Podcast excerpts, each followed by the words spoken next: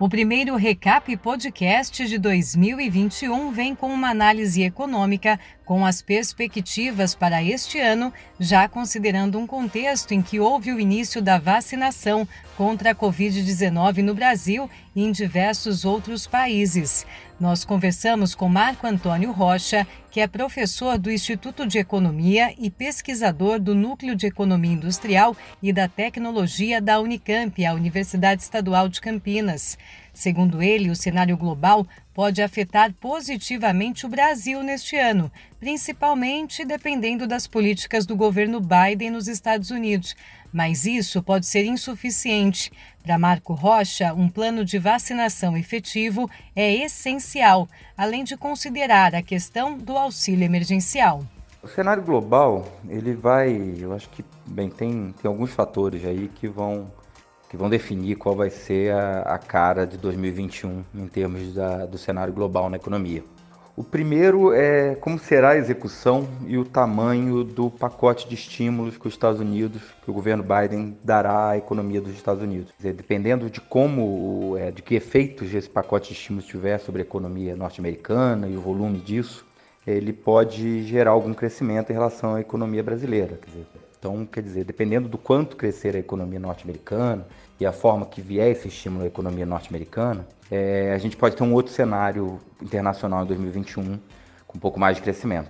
Para isso vai depender também é, o comportamento do, dos preços no varejo e da, da taxa de inflação nos Estados Unidos. Tem no cenário a possibilidade de uma alta de preço das commodities, sobretudo as commodities minerais, e aí também para o Brasil é um fator que pesa positivamente nesse cenário internacional, já que o, Brasil é um exportador de commodities minerais importante e exporta bastante commodities minerais para os Estados Unidos. Então, quer dizer, num, num, cenário onde a economia americana possa vir a crescer um pouco mais e você ter um, um ciclo de alta de preço das commodities minerais, o Brasil pode é, encarar um cenário internacional em 2021 com uma cara muito melhor do que se previa aí no, pelo menos no, no começo do segundo semestre do ano passado.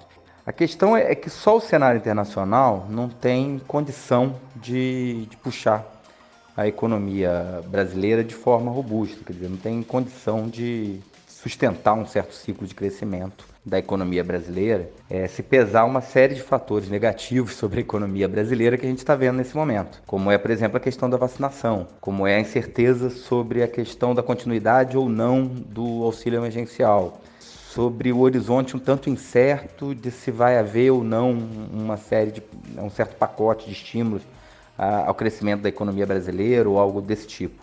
Então, o que a gente pode prever é o seguinte, quer dizer, mesmo com, com a melhoria do, com a melhora do cenário internacional, caso a gente não tenha um plano de vacinação estruturado e o auxílio emergencial com certeza não virá da mesma magnitude do que foi em 2020, dificilmente a gente vai ter uma elevação significativa do consumo das famílias e, portanto, dificilmente a gente vai ter também um crescimento robusto do PIB brasileiro em 2021 é necessário que, primeiro, o plano de vacinação ande da forma mais rápida possível, isso é fundamental, é, porque mesmo que se houver alguns estímulos da, da, economia internacional, tem setores que simplesmente não tem como funcionar plenamente num cenário de pandemia como a gente está.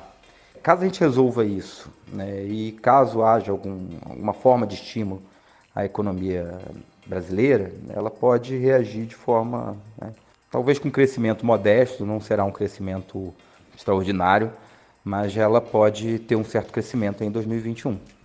Diante deste cenário, Marco Rocha traça maiores dificuldades de recuperação para os setores ligados à demanda interna, como a área de serviços. O destaque deve ficar para o agronegócio, enquanto que a indústria deve manter certa estabilidade. Os setores que reagirão mais rápido provavelmente são né, a indústria extrativa e o agronegócio conta da, pelo menos da, da melhoria da conjuntura, é, da expectativa sobre a conjuntura da economia internacional em 2021. São setores exportadores, são setores que dependem menos da demanda interna. É, quais setores que, que demorarão mais a reagir? Primeiro, o setor de serviços pessoais, ele realmente depende dos, é, do estímulo que a economia terá em relação ao consumo das famílias, aí é, é, qual será, como será resolvida a questão do auxílio emergencial, da sua continuidade ou não. A indústria, né, ela vem já apresentando uma certa, já vem de uma crise a longa data, mas ela vem andando de lado aí nos últimos meses, ela provavelmente deve continuar assim. E os setores que menos deverão, é, quer dizer, que deverão reagir né, de forma mais lenta, serão aqueles setores é, mais ligados à demanda interna. Quê? Porque aí depende justamente de, da gente equacionar questões que são políticas de, e que estão em aberto.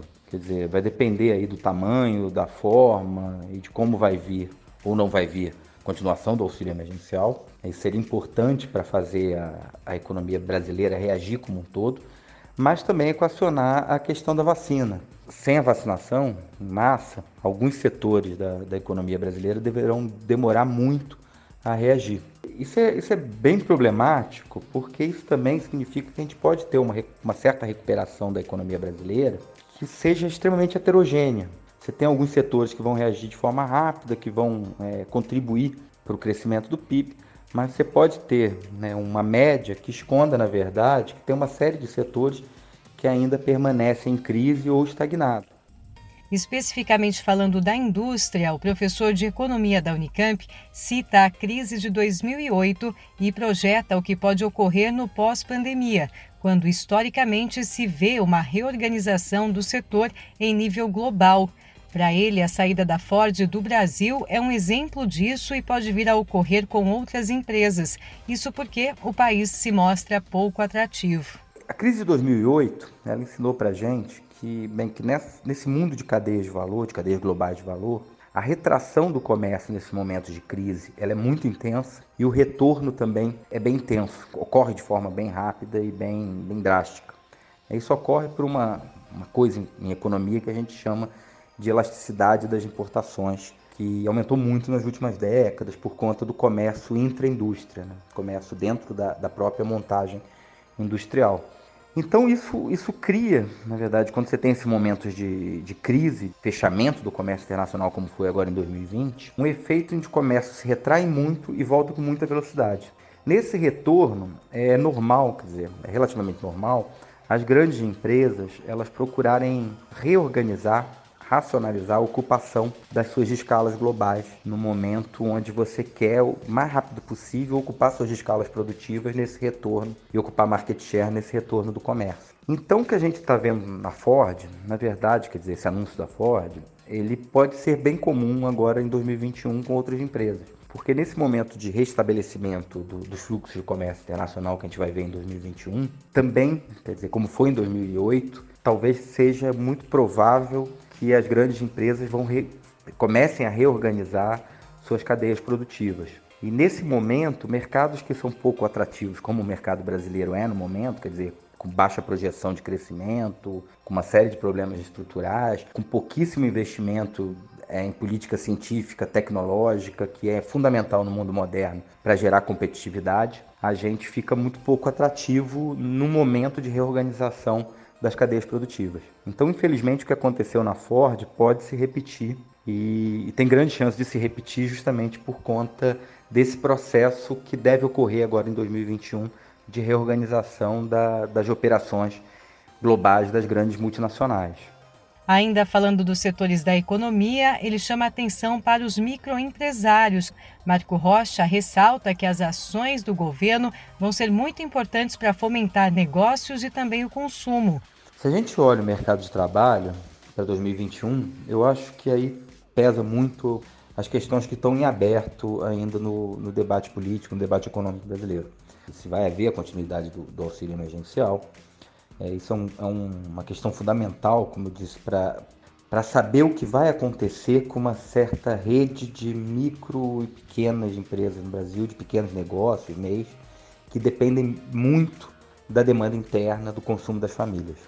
Assim, esse conjunto, esse sistema de, de pequenos negócios, ele foi duramente atingido pela pandemia ele é um, um, conjunto de atividades que é muito importante do ponto de vista da geração de postos de trabalho no Brasil. Se você somar todo esse conjunto, você chega a quase 90% da geração de ocupações no Brasil está em volta de meios pequenas, micro e, e médias empresas. Então é, é fundamental tenha alguma recuperação do consumo e que se tenha alguma política voltada a se reestruturar essa rede de pequenos negócios, porque isso é fundamental para você promover uma reestruturação mais rápida do mercado de trabalho no Brasil. Porque, veja bem, é, a gente, apesar de ter uma taxa de desemprego aí que está na casa do, dos 15%, se a gente olha em, em municípios maiores, regiões metropolitanas, ela já está em um valor um pouco mais alto. E se a gente olha, por exemplo, a subutilização, a gente está chegando aí a uns 30% em termos de taxa de subutilização. Então isso é muito alto. Isso indica que a qualidade é, das ocupações que existem na economia brasileira nesse momento são muito ruins e isso também repercute em relação à capacidade de recuperar o mercado interno.